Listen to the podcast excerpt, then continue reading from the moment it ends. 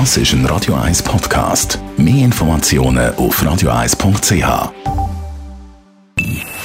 Best auf Morgenshow wird Ihnen präsentiert von der Alexander Keller AG. Suchen Sie den besten Zügelmann, müssen Sie zum Alexander Keller gehen. alexanderkeller.ch zwischen Helmhaus und Wasserkille ein wunderbarer Raum für Strassenmusikantinnen und Kultmusikanten wegen der grossartigen Akustik. Ist eigentlich verboten, bis jetzt geduldet worden, aber das hört jetzt auf. Es ist ja so, dass es in dieser Halle immer wieder Missverständnisse gegeben in den vergangenen Jahren bezüglich der Erlaubnis von der Strassenmusik, wo eben bisher zum Beispiel am ganzen Limagé oder auch am ganzen Niederdorf ist nicht erlaubt Strassenkunst darzubieten, sondern eben nur am Seebecken in der Innenstadt. Jetzt ist ein, bisschen ein spezieller Fall mit dieser Halle. Das ist nämlich nicht öffentlicher Grund. Das heisst, die Stadtpolizei hat auch nicht gleich können Musikerinnen und Musiker büßen, wenn sie sich nicht an die Vorgaben gehalten haben, sondern das ist Privatgrund, die Halle. Und gerade darum ist das ein, bisschen ein Sonderfall bisher. Das ist ein Privatgrund, der aber im Besitz von der Stadt Zürich ist und darum, damit man eben eine Handhabe hat und eben Musikerinnen und Musiker auch dort jetzt kann darauf hinweisen dass es nicht erlaubt ist, Musik zu machen, hat man jetzt das Verbot erwirkt beim zuständigen Stadtammannamt. Das hängt also mit dem legalen Status von dem Grund zusammen, dass es eben eigentlich Privatgrund ist und nicht öffentlicher Grund.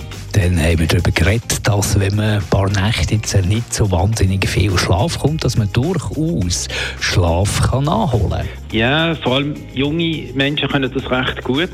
Die tun häufig äh, unter der Woche weniger schlafen und dann äh, am Wochenende geben sie ein bisschen Gas.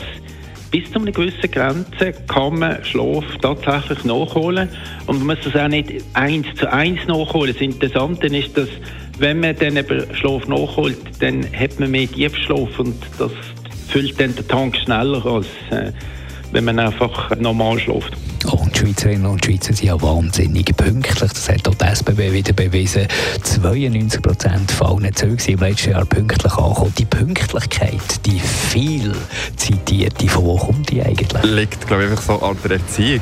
Es wird uns von Anfang an beigebracht, dass wir immer pünktlich sein müssen. Und ich glaube, das hat sich halt einfach mittlerweile so eingeprägt in die Schweizer, dass wir es halt einfach sind.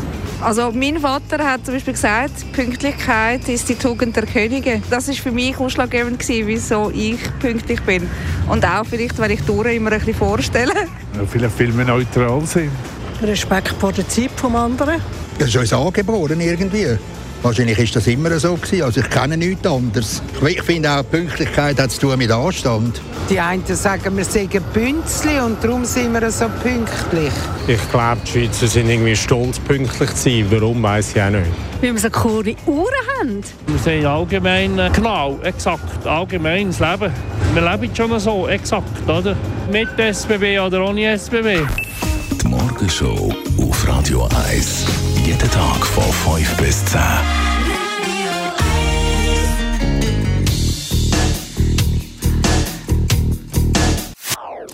Das ist ein Radio 1 Podcast. Mehr Informationen auf radio1.ch.